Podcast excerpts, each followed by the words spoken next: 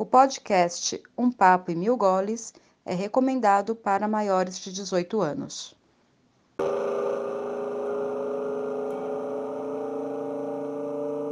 Olá, eu sou a Simone e eu não gosto de algumas coisas, tipo cebola, mas tem algumas coisas que eu realmente não gosto. Coisas que vêm do mar, tipo ostra, camarão. Essas coisas não descem para mim. Olá, eu sou Luiz e a coisa que eu não como de jeito nenhum é figo carne. Figo fruta eu até gosto. Olá, eu sou Luiz Varinha e tem poucas coisas que eu não como na vida. Uma delas é giló, porque não sei, acho que é uma comida totalmente estranha, sem, sei lá, não gosto. E o Stanislau Ponte Preta já dizia que se não existisse mau gosto, ninguém plantava giló. Olá, eu sou a Miriam e uma coisa que eu não como de jeito nenhum é bucho. Mais conhecido como dobradinha. Gente, aquela coisa esponjosa não desce, não tem jeito.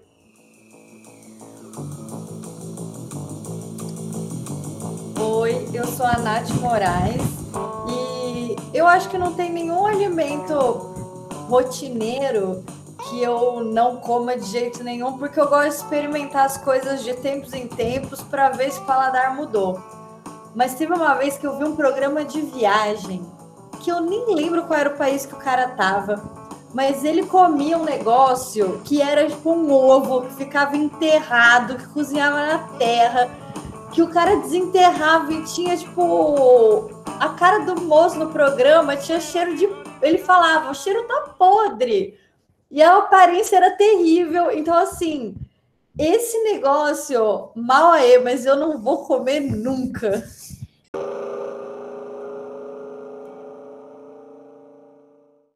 Este é o podcast Um Papo Mil Goles, da cervejaria Zurafa, nossa mesa de bar virtual. Hoje vamos falar sobre gastronomia criativa com o chefe Nico Kitzman, o mais novo parceiro da cervejaria Zurafa. Afinal, queridos ouvintes, não existe mesa de bar sem petisco e uma bela harmonização.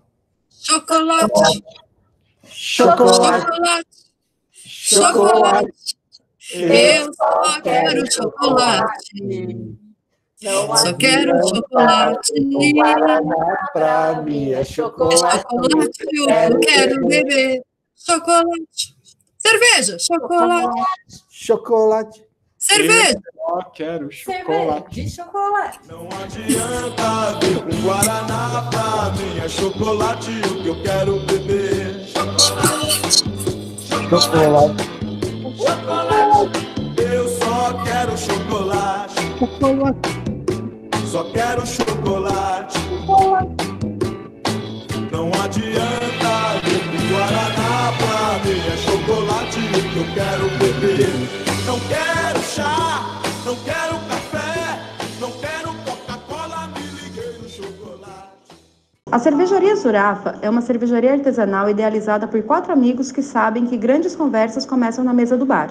Estamos em Pinheiro, São Paulo. Siga-nos no Facebook e no Instagram, Cervejaria Zurafa. Ah, se escreve Z-U-R-A-F-F-A. Estamos entregando no delivery 961795878. Venha tomar uma com a gente quando acabar o isolamento social.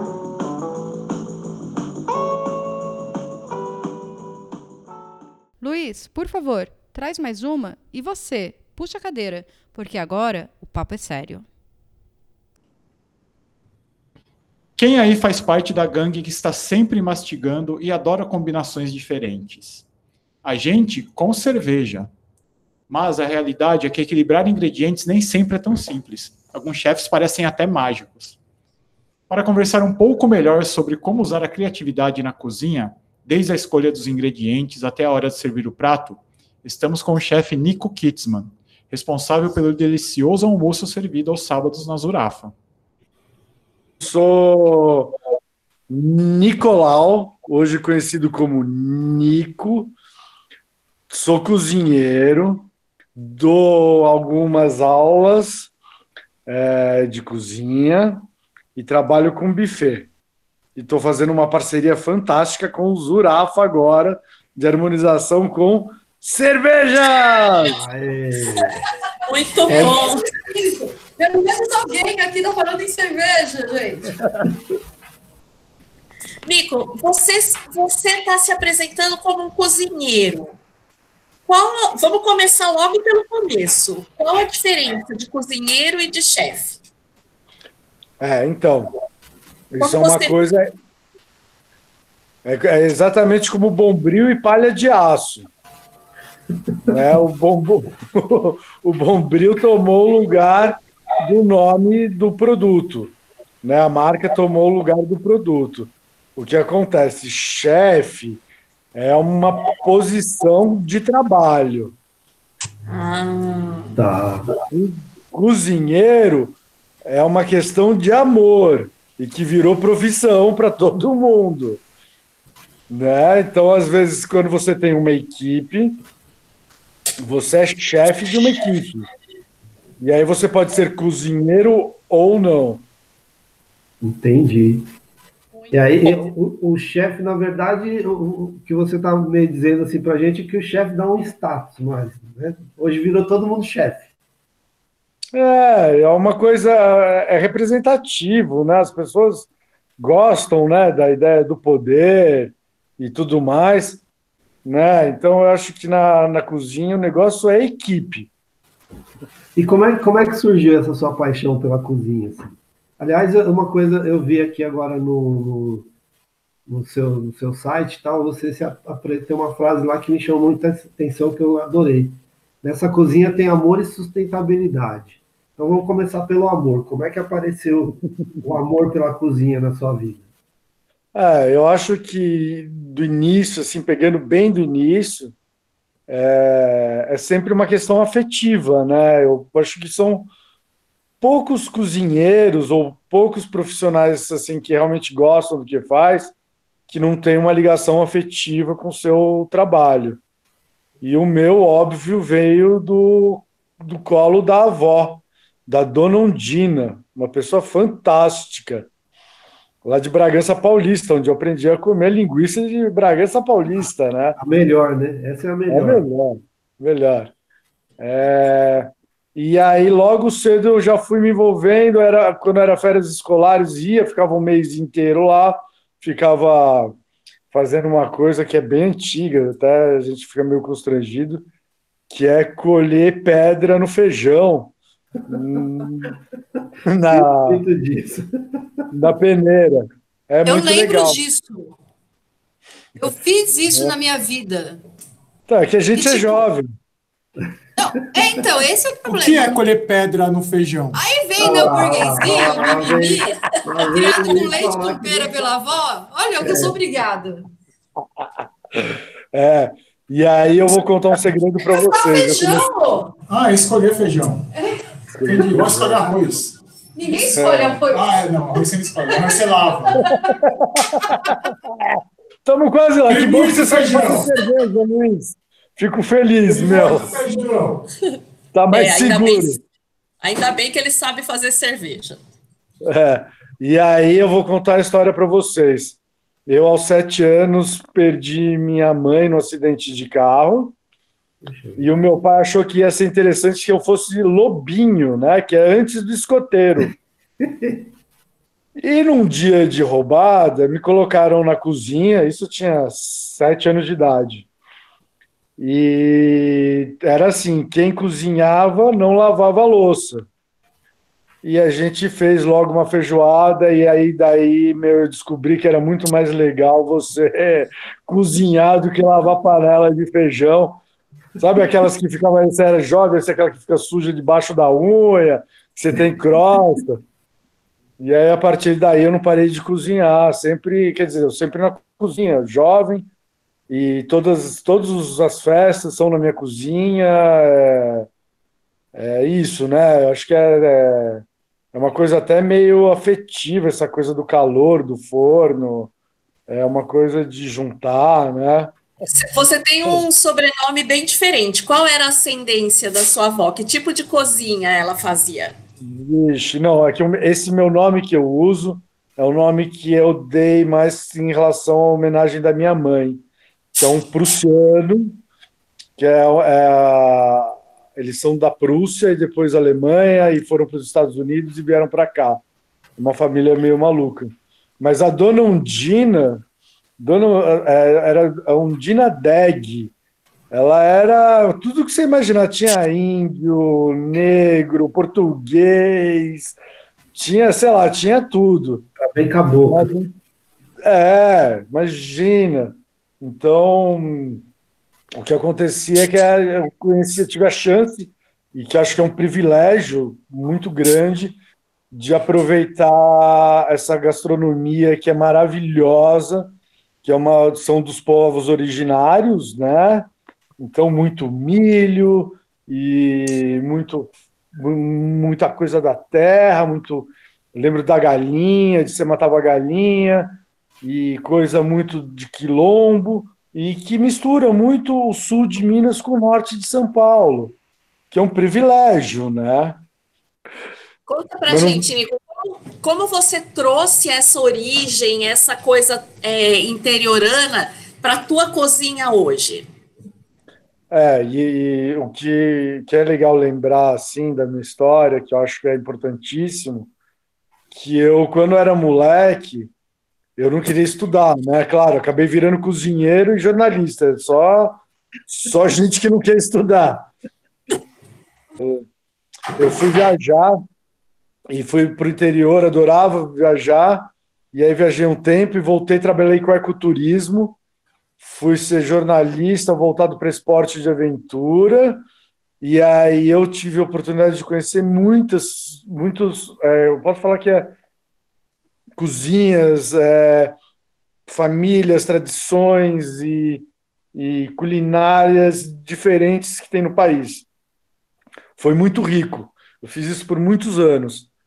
E até hoje, tudo que eu faço, eu dou um jeito de colocar alguma coisa, uma pitada abrasileirada. Não tem jeito. É, o Brasil é muito rico, né? Você tem milhões de coisas que são super interessantes, são saborosas, tem, tem uma complexidade de, de história, de vida, de cultura, de sabores, de paixão, de coisa da avó. Então, sempre quando eu posso, eu, nem que seja uma roubadinha de alguma coisa, eu vou lá e faço, por exemplo, que a gente tem no cardápio do Zurafa, que é o dadinho de tapioca, que é uma coisa muito tradicional, mas com queijo da canastra, que é super mineiro e é super legal, com cambuci.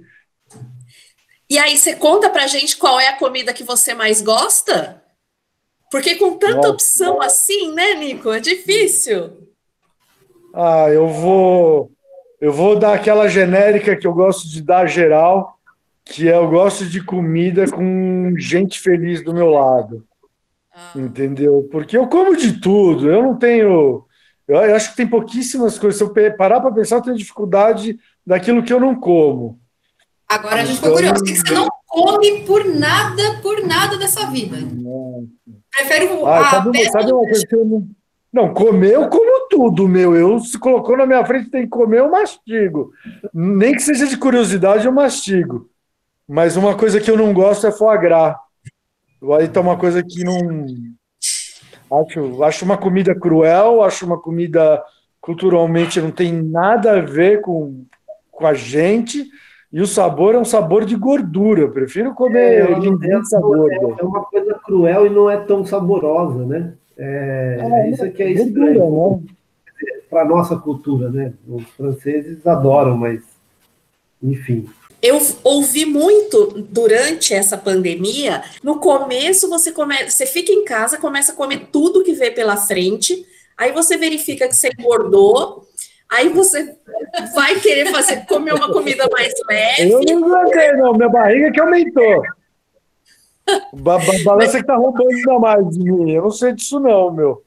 Que você sabe disso melhor do que a gente, até, né? Como é que você viu a, a comida, as pessoas lidando com comida durante essa pandemia? É, isso acho que é uma coisa super interessante.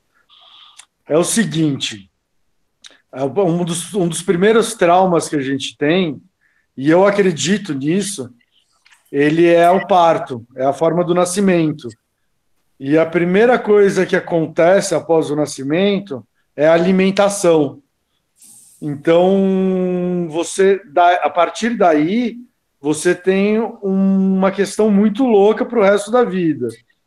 E aí a primeira história, que é a mais famosa, é a ansiedade de você descontar no prato. Eu acho que vem daí, é uma coisa muito, muito maternal. Então não tem como evitar, né? Putz, você está trancado numa casa, geladeira cheia, é... um monte de ansiedade. O que, que você faz? Você vai comer. Porque não tem o comer o bebê, né? Não tem, enfim. E, e acho que aí vem um. Quando você come, você se sacia, você sente prazer, e, e aí você fica mais feliz, óbvio. Né? E também cansa comer. As pessoas não, às vezes não refletem muito isso, mas quando você come, você fica extenuado. Então você tem essa, essa série de, de sensações, enfim, que é olhar coisa legal, é você sentir o cheiro de uma coisa gostosa, é você sentir o paladar, né, matar essa ansiedade pelo paladar, é você ficar, é, a gente fala que é lagarteando, né, que fica aquele, você come, fica molengão, então dá aquela preguiça, você consegue muitas vezes se satisfazer no mundo capitalista comprando, comprando esse produto, porque quando você, no começo da pandemia, ainda tinha um pouco de ansiedade, ninguém estava muito preocupado com grana, então vamos sentir prazer agora. E aí você teve, teve, esse, teve uma avalanche de sentimentos e vontades e ansiedades, e aí as pessoas perderam a mão. E aí depois a opção pelo vegetarianismo, que eu acho muito especial. Eu sou um cara que gosto de cozinhar, estava falando hoje com uma nutricionista muito legal, que é um grande desafio você cozinhar é, um prato vegetariano com muito sabor. Não é a mesma coisa que você colocar uma carne, pegar um amo, né? Um, um corte suíno lá, uma copa lombo, um entrecô suíno, colocar a cerveja deliciosa ali do Zurafa, pega uma stout, põe ali, põe no forno, quatro horas depois tem um negócio que, você não teve muito esforço para fazer. Agora, na vegetariana, você tem que juntar massala, você tem que pensar nas coisas cítricas, você tem que pensar no equilíbrio, no sal, no processo, o que, que é proteína, né? Porque comida vegetariana tem muita proteína, o que é carboidrato, o que, que é fibra, para não. Então, assim, e quando você faz isso com qualidade, sem gordura, excesso de gordura, sem gordura também não é saudável, não é legal para o organismo, você tem uma resposta muito legal do seu corpo. Você fica mais leve, você tem uma digestão mais rápida, você tem um sono melhor e você tem, obviamente, uma entrada, né? Porque emagrecer e engordar é só cálculo. Se você quiser comer no seu dia meio torresminho por dia, você pode comer mas ele vai ser uhum. equivalente a um pratão de saladas e quibes e, enfim, essas coisas. Então, você consegue ter uma, uma, uma quantidade maior de alimento com menos caloria e isso vai te deixar é, com um déficit calórico suficiente para você perder peso. Acho que o papel da Nutri aí é fundamental também, né, Nico, quando vai por esse caminho, porque eu lembro quando eu comecei a falar com a Renata, que, é a, que foi a nutricionista que me acompanhou uma época, é, fica até aqui um beijo para Renata Ricciati. Ela perguntou o que você gosta de comer e o que você não gosta de comer. Então, tipo, eu falei, meu, eu sei que camarão é super calórico e tal, mas, meu, não vou ficar sem comer camarão na minha vida. Aí ela, não, tudo pode. É exatamente isso que você falou, tudo pode. A questão é você equilibrar isso de uma forma legal.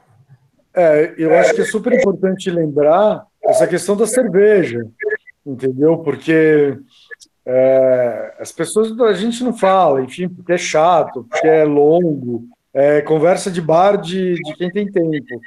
Mas a cerveja é, é muito especial, não é à toa, nada nada está sendo produzido durante mil anos de graça. Começa por aí, né? Não é, não é à toa. E quando você trabalha com um tipo de, por exemplo, de água diferente da outra, porque o que acontece? Hoje a gente é obrigado a padronizar a água, né? E aí você perde todos os sais. Mas se você lembrar, tem águas fantásticas que tem um monte de sais minerais e que estão dentro da cerveja. A cerveja ela tem o papel alcoólico de, primeiro, óbvio, te deixar feliz, que é maravilhoso, né, meu? Eu adoro, não tenho, não consigo fugir disso. Acho fantástico. Eu sempre, eu sempre comento que eu vendo alegria. e ressaca, né? Não, não. A gente vende alegria, serve água junto, no outro dia tá todo mundo bem. Zerado. Pro, pro, promessa, promessa de quem tá com um copo de cerveja na mão. Sensacional. E... Mas, enfim, tem, tem a questão do, do, do, do controle. É, e tem exatamente aquela coisa que é muito importante, que hoje está na moda, que é a questão do, do industrial, fast food, que a gente teve que ter, enfim, tem, e tem a questão do artesanal. Eu, por exemplo, faço pão na minha casa porque eu sou um cara que acredito no probiótico. E a cerveja também, se eu não me engano, ela é probiótica também, porque a fermentação é natural. É um, é um fermento, né? Tudo que é fermento é gostoso. É vinho, cerveja, é queijo, é né, pão, não tem muito como fugir disso, massa, se você quiser fazer, só alegria, só alegria, fermentação. A artesanal, ela respeita esse tempo do fermento, ao contrário da cerveja que é produzida em larga escala, porque você ficar muito tempo fermentando, significa que você está, é, o, o fermentador, ele fica lá só com uma cerveja, então você está perdendo ali um espaço de produção. Então, uma cerveja artesanal leva no mínimo 15 dias para ficar pronta, e na grande indústria leva no máximo quatro. Não, tem, tem, tem a coisa do trabalho, do, do, do trabalho, de escolha, de opções. Tem. Hã? A gente costuma dizer que fazer cerveja é a mesma coisa que cozinhar, né? Você tem uma receita básica, né? E você vai acrescentando um ou outro ingrediente, ingrediente que vai deixando a cerveja com a, com a sua marca, né? E, e é, esse, é mais ou menos o processo é esse. Você cozinha o malte, né? Você ferve o malte, você tira a, a, os ingredientes, quer dizer, a, a propriedade dele para transformar em cerveja. Tá? Então, é basicamente cozinhar, né? Você fazer Outros cerveja. Temperinhos lá, que é o lúpulo. Ai, amo lúpulo. Exatamente. Você vai acrescentando lúpulo, que é um, que é um tipo de, de, de tempero, vamos dizer assim. Então, é, é. Vai dar sabor, vai dar o amargor, vai dar aroma, vai preservar a cerveja. E a cozinha cervejeira tem um aroma maravilhoso, né? Você entra na cozinha uma passagem, meu Deus, aquilo é maravilhoso. Oh, a, história, a história. Desculpa. A história dos cítricos, né? É uma coisa que você tem, você tem na cozinha profissional, você tem de forma é, espontânea, por exemplo, no ceviche, que é uma coisa absurdamente é, conhecido, ou no sushi, enfim, que você tem. E essa, por exemplo, a coisa da semente do, do coentro, que é fantástico, né? Que é uma coisa cítrica, mas ela não, é, ela tem um, um, uma magia, né? Igual é mais ou menos igual semente é, pimenta jamaica. Se você já tiver oportunidade, zimbro, Sabe? É tudo. O que você põe numa cerveja, você põe para fazer um bom tempero, uma massala num, num, num porquinho, entendeu? É, para fazer uma redução. Uma cerveja muito tradicional que a gente tem, inclusive a gente tem aqui na Zurafa, que é o, o a Vite, a nossa é a Easy aqui, ela vai semente de coentro macerada né? E cascas de, de laranja, que não pode ir o branquinho para não ir o amargor, que é adstringente demais. Então tem todo né, esse detalhe. Eu tomei, to, tomei a de Cambuci de vocês, eu estava até brincando, se a gente estiver no ar agora, eu vou contar aqui. O, o, primeiro eu tomei na Pint. Eu tenho uma Pint escondida aqui em casa, eu falei, ah, cerveja artesanal, vamos caprichar, né? Aí a segunda eu estava fazendo um evento, ia fazer uma paella no, no- no- fora do no interior de São Paulo. E aí eu juro que estava tão gostosa, tão gostosa, e estava tão levinha a cerveja de vocês, que eu tomei na tomei no gargalo, assim, crime total. Mas estava, sabe, frutado, estava especial, estava leve. E aí é isso, é uma pegada super brasileira, que é o Cambuci, né? Super legal. Eu não sei se a origem, desculpa agora, eu não sei se a origem é brasileira ou não, mas é, é uma coisa cítrica, fantástica, é um fruto, é um fruto, né? Isso. Isso é uma fruta típica da Mata Atlântica. Ah, é. E eu Isso. uso para várias coisas, eu nunca tinha pensado a origem dela. Tem, Obrigado. tem, tem uma, Mas tem uma coisa interessante com o Cambuci, que o bairro é chamado Cambuci porque tinha muitas árvores de Cambuci ali. Ah, é. É, e, aí, e, a- e hoje sobraram, sobrou apenas uma outra árvore lá no, no bairro, e é onde eles começam a rota do Cambuci, que é essa que você falou, citou de Paranapiacaba. Ela começa É? aqui, ela começa no Cambuci, e aí do Cambuci ela desce para toda, ela vai de São Luís de Paraitinga até o norte do, do- de São Paulo. E agora a gente vai inaugurar o Zurafa Tour. E você tem uma Né? preocupação grande nos seus ingredientes com essa questão do sustentável também, né? Muito, muito. É, se você, quem tem oportunidade, porque a gente, o que acontece, eu sou cozinheiro temporão profissional, né? Eu comecei mais tarde. É, então eu tive a chance de conhecer muito do Brasil. Mas eu cheguei num momento da minha vida que eu já não sabia muito bem o que, que tinha dentro da cozinha, da porta de dentro. Né? Eu sempre estava sentado no, sendo cliente. E a gente que produz, a gente sabe que tem uma cadeia produtiva por trás, tem gente por trás, tem famílias que são sustentadas, e, e a gente fala de tudo, é desde o cara que distribui a água, né, o cara da, da- da- das frutas, o cara que faz remendo no pneu, o, o caminhoneiro, o cara que vai te entregar aí na porta, é uma coisa incrível. As pessoas às vezes não têm muita noção de que caminho que faz sei lá, um tomate, entendeu? O caminho que faz ali o lúpulo que você vai trazer, entendeu? É, as pessoas não têm noção disso. Às vezes é, é, geração nova acha que galinha é que enorme, é caldo que está na mesa. E que. Mostra Né? também os nossos privilégios, né? Porque a gente pode falar sobre comida, comer comidas diferentes, sabendo que a gente tem uma população muito grande que consegue fazer uma refeição por dia ali lá. Você tem que ter uma relação muito bacana com os seus fornecedores e saber qual que é a vida deles. E como, Né? e como é que foi essa relação durante a pandemia agora? Como é que você se virou com isso? Gente, eu me esperneei, eu não me virei. É, eu sou um cara da linha de, de- de eventos e eventos é, bacanas, né? Enfim, eu, eu tive sorte de poder trabalhar com, com um padrão alto, então eu posso trabalhar tranquilo, com pagando bem os colaboradores e, e sendo também colaborador bem pago às vezes e com bons insumos.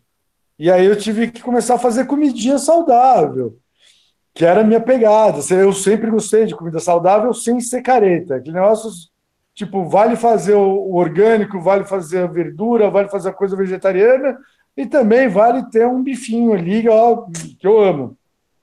Uma, uma linguicinha, adoro. Enfim, essas coisas bacanas. E aí o primeiro mês foi muito legal, porque foi muito louco, foi um aprendizado incrível. Eu aprendi muita coisa, porque é, eu optei por usar a, a minha cozinha, a cozinha da minha casa.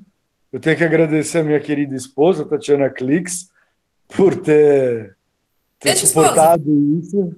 Hã? Beijo, esposa! Toda vez que a gente fala o nome de alguém aqui, a gente manda beijo. A gente nem conhece, É, mas a gente manda beijo assim. Ela é o máximo, ela foi aí esses dias. A gente foi pegar uma, uma cerveja aí, enfim. Eu tenho que agradecer a ela. E ela sofreu muito, porque ela é minha filha, né? Ela tem uma filha de nove anos, porque minha cozinha virou uma cozinha profissional, e uma cozinha profissional é um lugar de gente chata. Então, não, não pode entrar na cozinha de cabelo solto em casa, não pode. Eu coloquei uma porta, porque eu tenho um cachorro, então é uma porta fechada, desse fecha, fechamento automático. Não pode comer a comida do cliente. Então minha filha entrava em pane porque ela queria comer aquelas monte de coisa pá na mão dela. Só pode entrar na cozinha depois que eu termino o meu trabalho. Então eu tenho que dar graças a Deus que as pessoas foram compreensíveis aqui comigo. Acho que esse foi o grande desafio. Um beijo para Tati que, ó, amor, obrigado, meu. Você foi tudo na vida. E, e aprender esse monte de coisa bacana, e aprender ao mesmo tempo a vender, montar é, cardápio sempre, né? Porque você tem que se, se renovar, comprar é, embalagem, que eu acho um problemão, que é uma produção de lixo gigante. E se você for comprar embalagem de mandioca, as pessoas não querem pagar, custa caro embalagem.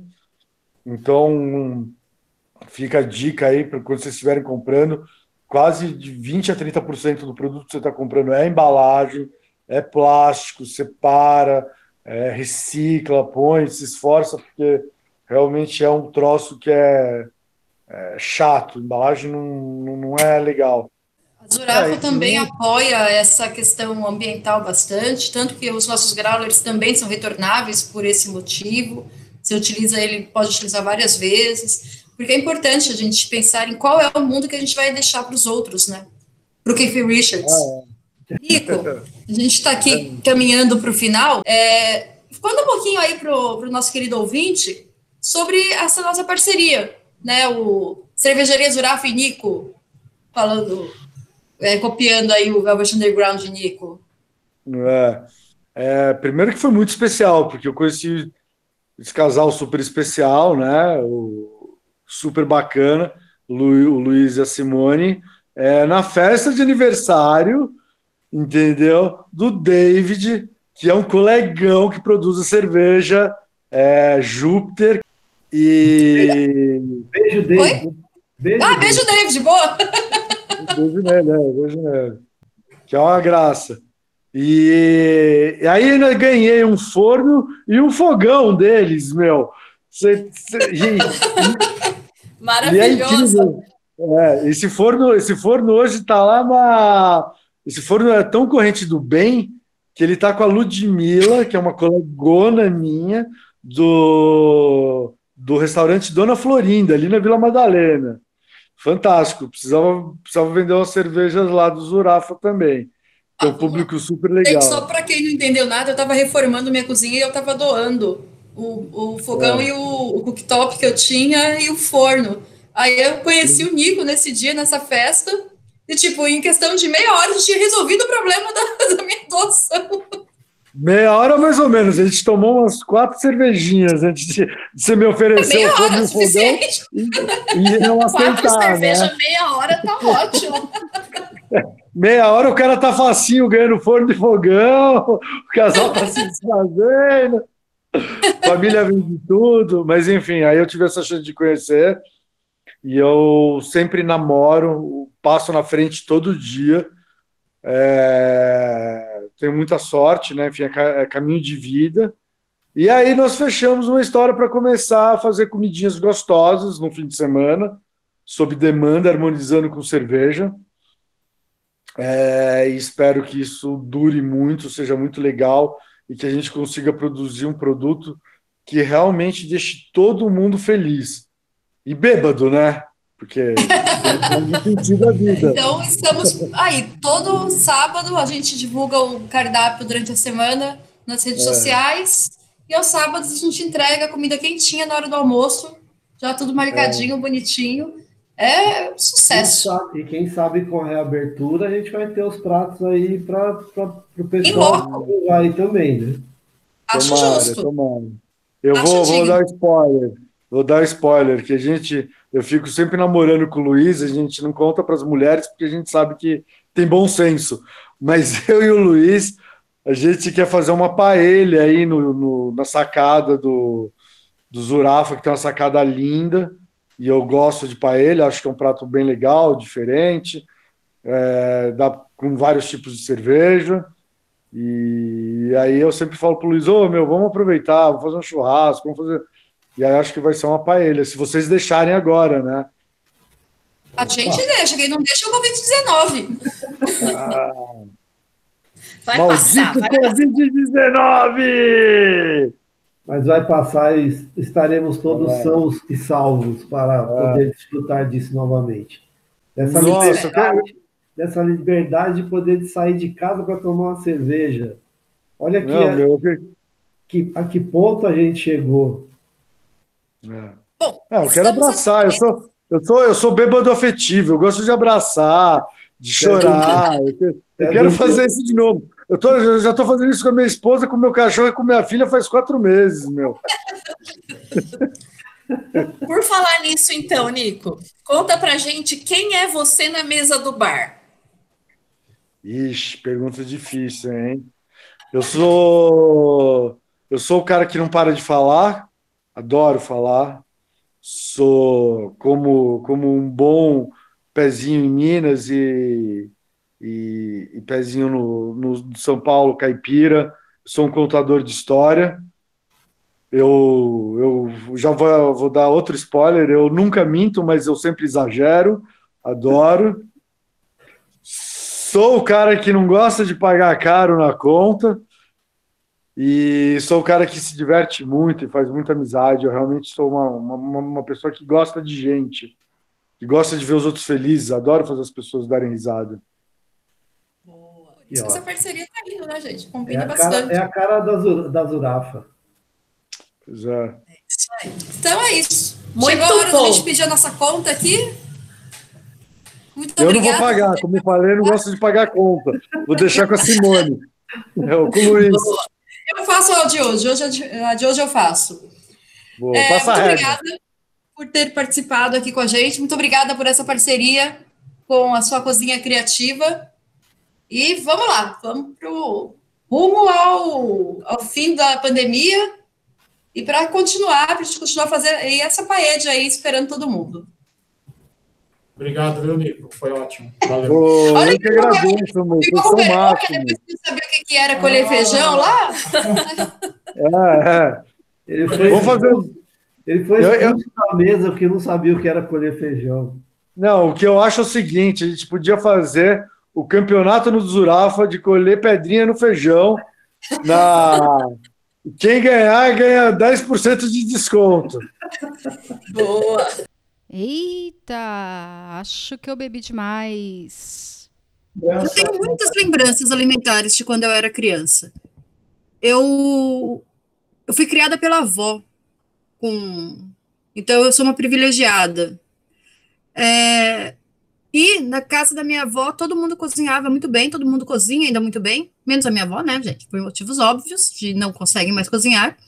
Ah, mas é, sempre teve muita comida, muita fartura, e tudo era muito bom, assim. E uma coisa que é muito engraçada, quando eu fui morar sozinha, a minha família inteira achava que eu ia morrer de fome, porque eu não sabia cozinhar.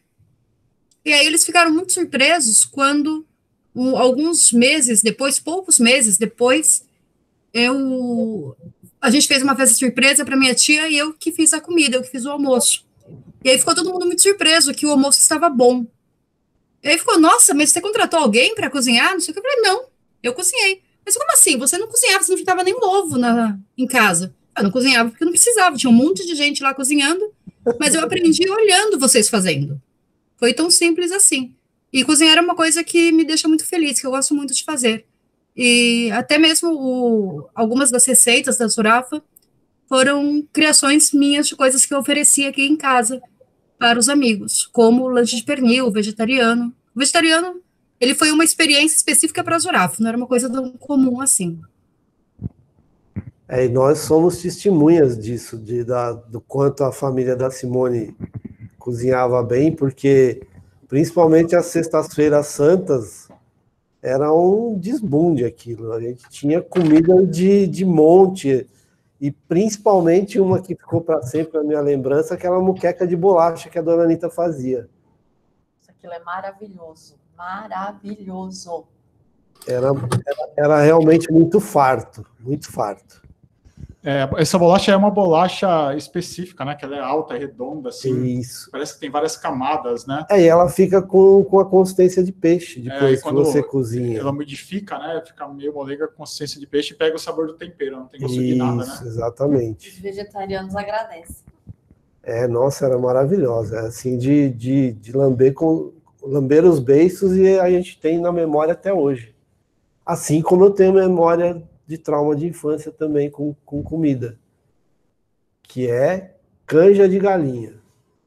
Eu, eu nem acho ruim.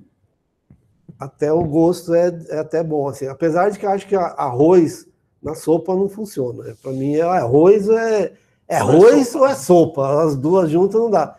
Mas o trauma é porque na minha infância não existia velório no velório municipal. As pessoas eram veladas dentro de casa.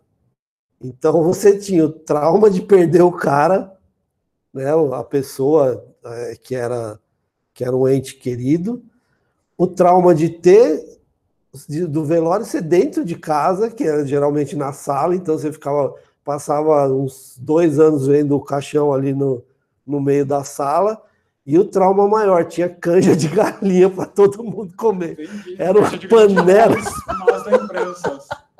Era uma panela daquelas assim de, de sei lá, De quantos- exército. de exército, cara. E, a- e aqueles pés boiando o tempo todo, que ele, aquilo ficava no fogão. Pé ninguém queria. É, aquilo ficava no fogão cozinhando o tempo todo. Você sentia fome, você ia lá atrás, pegava um prato e o pé ficava. chegava, chegava perto do aquelas unhas. Chegava perto do final, tava aquele monte de pé assim. Cara, era é, traumatizante. Eu não como de jeito nenhum. Você acabou de estragar a canja de galinha pra mim. Eu nunca vi isso, mas eu acho que eu nunca vou conseguir tirar essa imagem da minha cabeça agora. O caixão ficava onde? Na Não, sala. você mais no chão? Não, Não. é, você colocava uma mesa, alguma coisa assim. Porque eu, eu, não- eu, É, eu- tipo Alto da Compadecida. eu não, eu não me era- lembro. Eu não Calma aí, gente, eu não ouvi o que foi falado aí. Era um. Não, mas eu não me Cavalete. lembro. É, um cavalete vinha de onde? Da funerária. Trazia o Isso caixão só, só o família que era rica, filha. A minha não tinha, não. A minha era na, em cima da mesa mesmo. Sem caixão? Não, claro. Ai, caraca, essa foi. Sem caixão foi foda, hein, mano? Sem caixão. Em cima Mas é uma pergunta válida, em cima da mesa. É. O caixão ficava em cima da Não, mesa. eles... Mas foi muito bom. Sem caixão? Bota o morto em cima da mesa cima e da as mesa. flores em volta. Aí isso daí veio aquele chu- sushi erótico. Ficava a mulher em cima da mesa e o sushi. Domingão do. Faustão. A canja de galinha ficava na panela, não em cima do tipo. Esclarecimento É, vou de- depois. Fazer esclarecimento. cozinha. Ficava na cozinha, numa panelona enorme. As garrafas de cachaça do lado. Emba... Não, do lado não, embaixo da pia, né? Porque a, a cachaça era por fora, não era. Ah.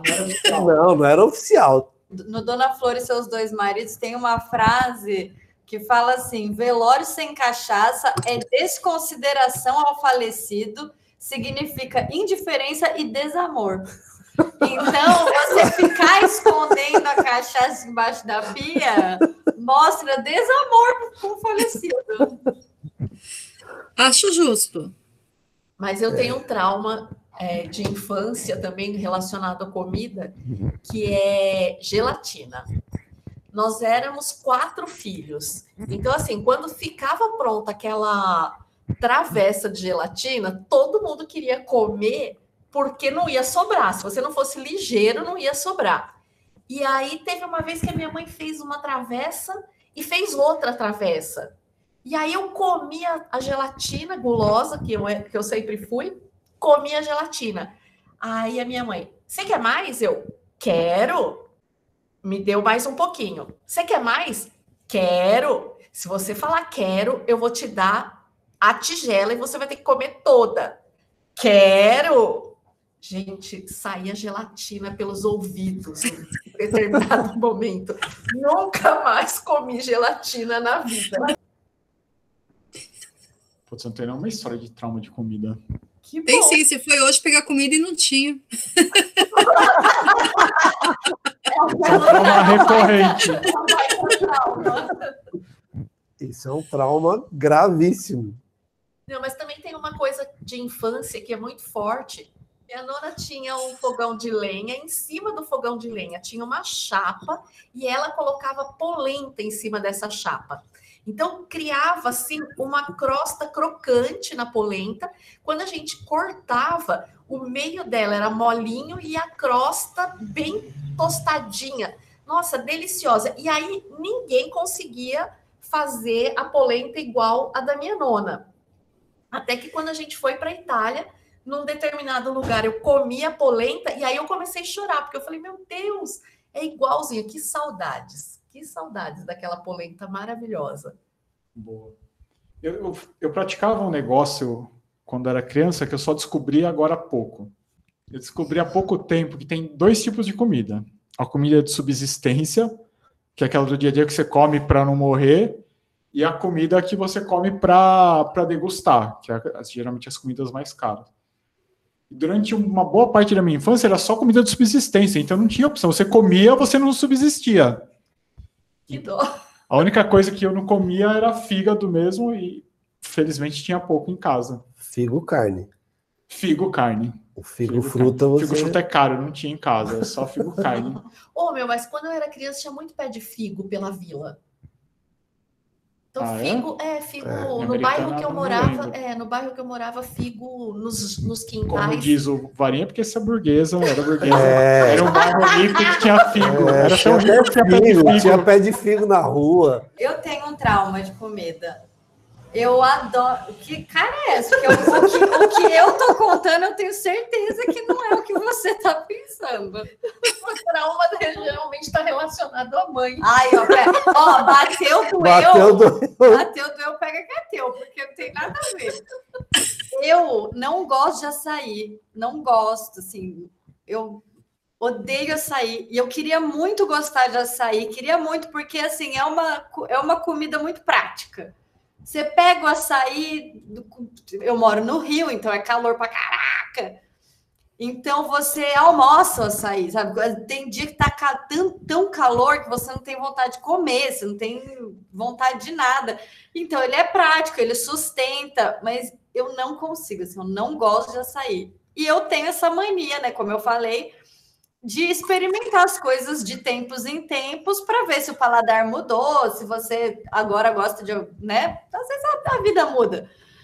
E a última vez que eu experimentei açaí, eu olhei e falei, é, não gosto mesmo, gente. Tava com os amigos, falei, é, é, é oficial, eu não gosto. Vamos aí, daqui uns anos eu tento de novo.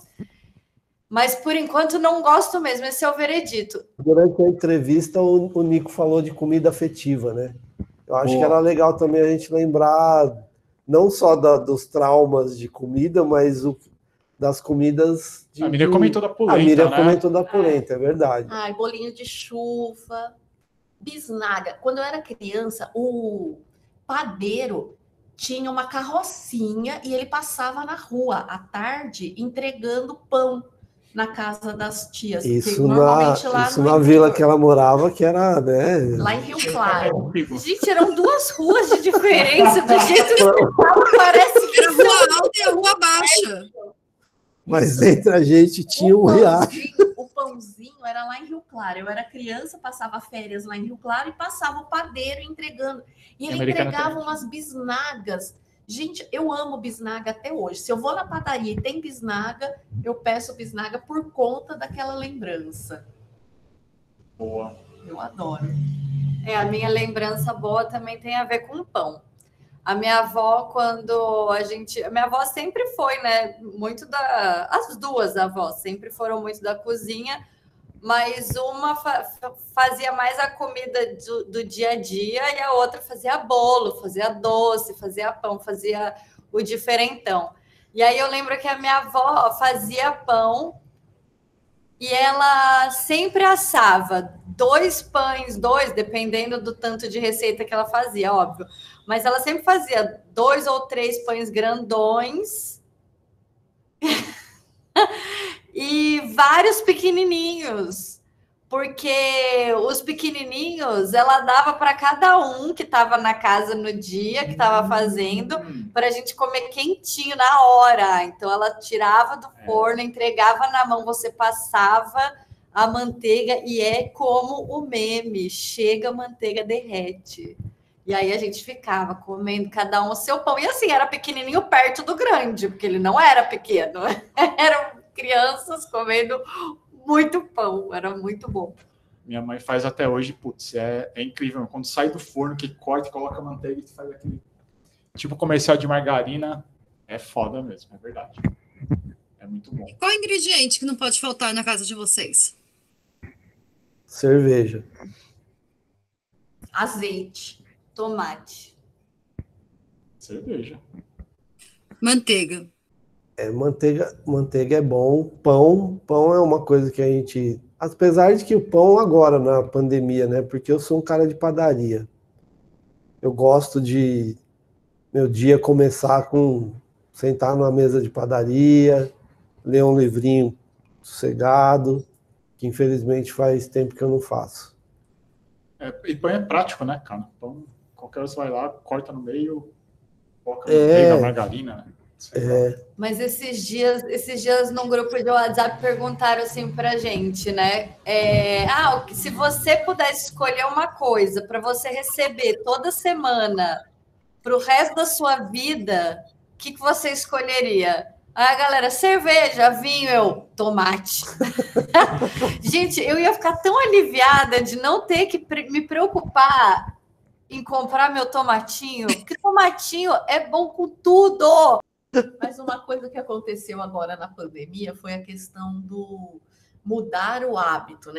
eu comecei uma dieta vegetariana, que é diferente de ser vegetariana. Se alguém me Boa, pergunta, se alguém me pergunta, você é vegetariana? Eu respondo não, porque eu não sou.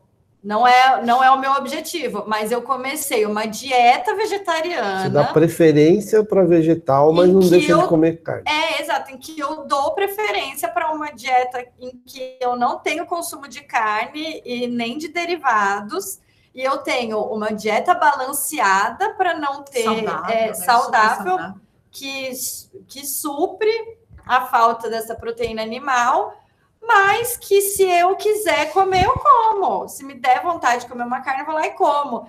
essa questão do, do dieta vegetal é, vem muito forte com a questão também de conhecer novos sabores, no sentido de novos temperos, é, novas essências. Então, por exemplo, é, quando você conhece zimbro, você tem outra dimensão né, de, de tempero, de bebida.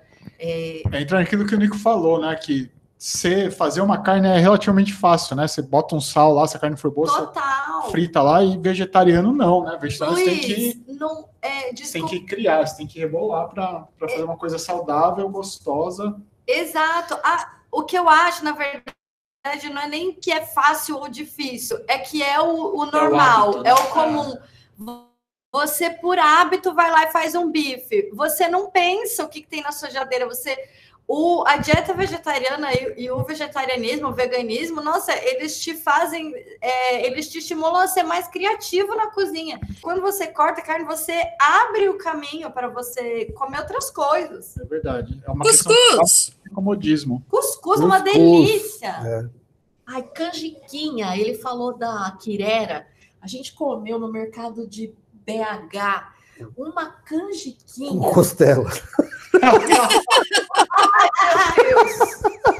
Não, mas a gente tá falando de comida, gente. Não, a Ah, gordura, sim. a gordura faz Ah, falta. ah, A gordura sim. faz falta. De BH, a gente também comeu fígado com giló. Quando fala, Verdade. estando aqui num ambiente normal, paulista, você fala assim: ah, vamos comer um fígado com giló? As pessoas olham para você e tem Não, assim, e o fígado, o fígado com giló de lá é tão bom que nem tem gosto de giló. Mas é isso, comida é bom sempre. torresmo. Melhora, gente, melhora o humor. torresmo, aquele torresmo que tem no tempero lá de Pirassununga, que é aquele que tem que tem crocante. Ai, meu Deus, aquilo é delicioso. Tinha um lugar que comia torresmo lá perto de Itaú, que o pessoal ficava zoando que era o torresmo peludo. do porco ainda. Melhor torresmo. Vocês comiam de café da manhã? Não, café da manhã não. Por que de café da manhã? Eu falei Não café da sei. manhã? Não, eu imagino. Não, no Vocês- almoço. Eu almoço. imagino a galera bagaceira, sabe? Assim, Dá uma pinga, eu vou entrar, começar a trabalhar, dá um torresmo peludo e uma pinga. Não, e outro clássico, outro clássico é o dogão de Osasco, né, gente? Que a raiz da gente sempre A fala cidade forte. do hot dog, do cachorro quente. Mano, o dogão lá da Antônio Agu. Vou Gente, falar. aliás, é uma briga, né? Da... O pessoal fala da pizza com ketchup do Rio de Janeiro e esquece de problematizar aquele cachorro quente horroroso. Gente, não tem purê. Eles colocam salsicha, aí colocam Ovo de um monte codorna, de coisa, tem? bota ovo de codorna, bota uva passa. não bota purê para segurar as coisas dentro. E aí você tá lá comendo, blum, Fica o ovo de codorna voou, saiu rolando. E tenta argumentar isso com o carioca. Não Isso é- consegue. Puta, agora que eu reparei, são só alimentos que são redondos, que caem. Ervilha, ovo de codorna, milho, tudo a voa. Qual a combinação mais estranha que vocês fizeram que funcionou? Do varinha com a mira foi de ló com fígado. É, funcionou, funcionou. Foi Eu uma vez fiz uma muqueca aqui em casa e sobrou o molhinho da muqueca. Aí eu fiz um espaguete e soquei o molhinho da, da muqueca. Ficou uma bom. Recomendo. Ah, eu não sou de Gente, sempre que eu vou no quilo é uma combinação estranha que funciona. o que eu ia falar. Eu, já- eu- eu não cheguei ao ponto do feijoada com sushi, mas cheguei perto. Quase lá. Sei lá. A- a- uma da combinação mais estranha que eu acho assim é aquela coisa de bêbado é abacaxi no, na, na brasa, lá, a hora que terminou.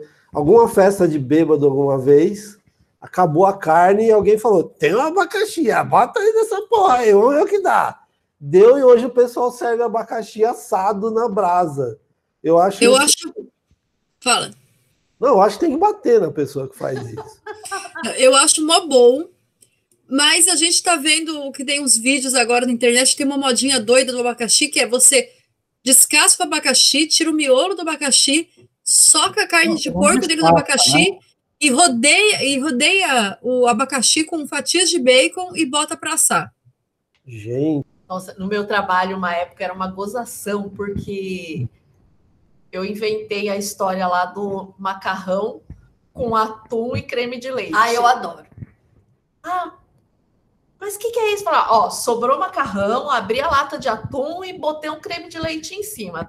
Ficou fantástico. Parece interessante. E é engraçado, porque ele não é bonito. Tipo assim, não fica bonito, Não né? fica. Não fica bonito. Mesmo se você joga uma salsinha por cima, Não, não é. gourmetizar. É aquele É, prato que não parece fica que o bonito. tio Augusto passou por ali, sabe? Você vai falar isso para tentar estragar um prato que é que funciona e você não vai conseguir. É uma comida confortável. Comida conforto, salsichão com batata. Batata. Ai, gente, viajar é tudo de bom, né? Quando a gente é, viaja e, e tem por hábito experimentar a comida Tempurá é característica do, do país. Tempurá isso. é bom. Japão eu não fui ainda. Tem A Miriam falou de viajar, de comer e tal. Acho que um- uma das experiências bacanas de viajar é isso, você comer pratos típicos do, do local em que você vai visitar. Então, assim, se é para comer hambúrguer, eu vou comer aqui na Zurafa, que o hambúrguer da Zurafa é muito melhor que aquele lá do Peru. E, e aí, a gente entrou no restaurante e, e tinha lá cuy. C-U-Y. Aí eu falei, eu quero saber o que é isso aqui. É um porquinho da Índia. Um porquinho da Índia. Eu falei, vou comer isso aí e tal. Aí a hora que veio, assim, ele veio com os dentinhos assim, olhando pra mim. assado. Assado, os dentinhos olhando pra mim. Parecia um rato, parecia um Ele é rato grande. assadinho no formato, né? E é- era um rato grande. E aí eu falei, eu vou comer, lógico. É óbvio que eu vou comer. Esse aqui já tá aqui em cima da mesa e tal.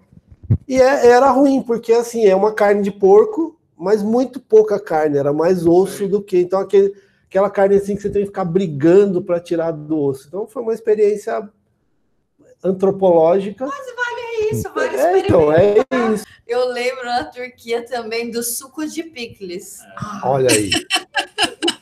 Mas vocês lembram? É, lá eles vendem. É isso, é um suco, eles vendem como suco. Ai, toma aqui É um suco. cheio de coisa e que fica dentro do vinagre. E as pessoas têm por hábito tomar esse treco depois. Não, mas é isso, as pessoas têm por hábito tomar porque eles vendem como suco. E aí você tem o copão. Imagina E um é copo cor-de-rosa. Starbucks, exato. E é Imagina um copo cor-de-rosa, Starbucks bonitinho. com um líquido cor-de-rosa. Porque o copo era Cor de rosa choque, né? A gente É. via lá de longe. Exato, e cor-de-rosa. E tinha umas, uns legumes lá dentro. Picles. Exato, uns legumes. Aí a gente, ah, então vamos tomar. A gente foi tomar. Pô, isso aqui é picles, cara. Mas eu, que gosto de coisa azeda, amava. O meu estômago não gostou tanto. É, eu. Mas não cheguei, e não cheguei a passar mal, mas meu estômago chegou uma hora que falou: garota, chega, já está bom. E, É e eles salmourada, serviam isso ao lado daqueles barcos que, que, um peixe que né? Assavam peixe, Ai, né? que é, esse era gostoso. Então, Era só a que aí, aí antes, antes da gente viajar, Tem eu uma li. foto aqui, ó, do barco. É, Se você quiser ver, tem o barco grelha na Zurafa. É que a Simone se empolgou que ela ganhou a, a- Ah, o concurso de, de quem cantou melhor. Agora ela vai querer cantar três músicas na abertura. Billie Eilish que, que se, se segure aí. Tô chegando. Programa chama Comidas Exóticas e é um Andrew alguma coisa que eu esqueci. Ah, Andrew, adorava. Bequinha. Puta, adorava. Beijo, Andrew. Mestre cervejeiro, o que você recomenda? Então temos bastante novidades do, do Brinde pela Vida. Uma das novidades é que, a é que a gente fez um novo lote da Carantina. E a gente deve lançá-la no fim do mês. Ela fez tanto sucesso que esgotou muito rápido e devido a- aos pedidos tão sinceros e tão sentidos, a gente fez um segundo lote. E além disso, a gente tem uma novidade, que é uma cerveja colaborativa que vai chegar em- ainda esse mês. Aguardem novidades. E para comemorar o IPA Day, que foi na semana passada, a gente lançou uma nova IPA, que é a Citric, que é uma cerveja feita com lúpulos americanos com aroma cítrico, com aroma e sabor cítrico. E já está disponível na nossa torneira, você pode adquirir, adquirir o nosso growler pelo Zurafone. Luiz, libera a saideira aí, vai. Como o episódio de hoje tratou de gastronomia, a dica fica pelo filme A Festa de Babette. Provavelmente a gente consegue encontrar isso no YouTube, mas é um, é um filme maravilhoso que trata a gastronomia como, como algo sublime. Assim. A, a, a Babette, no caso, era uma empregada que ela ganha uma herança e ela resolve fazer uma festa de despedida, um jantar de despedida para os amigos tal. É fantástico. Muito, a- a- o trato dela com a comida é algo assim fantástico. É um filme que eu assisti há muitos anos, mas me veio aqui na memória agora com, com esse episódio de hoje. Boa. Tem um filme também que fala sobre culinária que chama Vatel.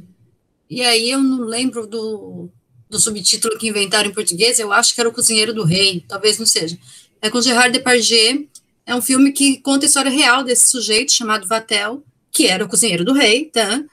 E, obviamente, né, na, na corte francesa, de um desses Luizes que tinha lá, é, tudo era muito requintado, né? A gente, nesses filmes de época, a gente sempre vê isso. Então, o trabalho que ele tinha, né, toda uma, uma sutileza, uma delicadeza em fazer as comidas, é sensacional e o filme retrata muito bem. Recomendo bastante. Aí eu vou falar de tomates verdes fritos, que é uma comida absolutamente simples, mas que tem o filme tem um- uma pegada assim, lindo, é lindo, lindo, lindo. E tem tomate ainda, que a Nath gosta bastante. Adoro, e eu adoro filme também. São três filmes maravilhosos, isso é Tem verdade. Estômago, que é um filme nacional. Nossa, lindo. Boa, boa. Esses dias estava passando na TV, inclusive. Não, estômago é excepcional. o estômago vale pela primeira cena. Aqui Vale, onde- né? É, só a primeira cena já era o suficiente, já vale o filme. Que é o, o, o, o chefe lá, né? Explicando Cozinheiro, como. O é um- cozinheiro, é, Chefe é uma verdade. O cozinheiro explicando como nasceu o queijo gorgonzola. É fantástico, fantástico. A cena é, já vale o filme. A próxima dica é: tendo oportunidade, faça um curso de harmonização. Quando a gente consegue descobrir como combinar sabores, seja ele por afinidade ou por contraste, se abre um novo universo na vida da gente. É incrível. Eu ia dizer um pouco assim, concordo super, mas eu digo um pouco mais. Vai para a cozinha. O convite é vai para a cozinha, porque mesmo eu assim que eu falo que eu cozinho, eu não, eu falo primeiro eu falava, eu cozinho mal. Aí depois eu passei a falar, eu não sei cozinhar. E a única forma de você aprender é cozinhando. Então, assim, você que fala, ah, eu não cozinho bem, cara, vai para a cozinha. Que com certeza você vai passar um tempinho e você vai melhorar. É terapêutico, cozinhar é terapêutico. E se você te passar por algum perrengue, vá para o site da Rita Lobo. Help, Rita. Beijo, Rita Gente, Lobo. Beijo. Panelinha. Beijo, panelinha. Beijo, Somos Rita Lobo. E nesse episódio, a gente gostaria de agradecer muito ao Nico, que veio, falou muito bem, falou com muita paixão sobre o que ele faz. Você percebe. É, é, é fácil quando. Fica mais fácil quando uma pessoa é, ama o que faz, fazer bem feito. E a gente dá para sentir isso nas palavras do Nico. Agradecer a todos os ouvintes da Zurafa. A Zurafa tá aí firme e forte ainda na pandemia com, com delivery, com delivery não, com entregas em casa Entregas em casa. e com peg leve, não take away. Exatamente. E estamos Veríssimo- esperando eu você. e o Veríssimo agradecemos. Beijo, Veríssimo!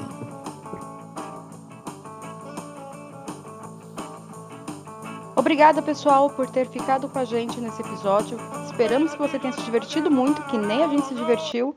E na semana que vem a gente volta às 19 horas. Tchau, tchau.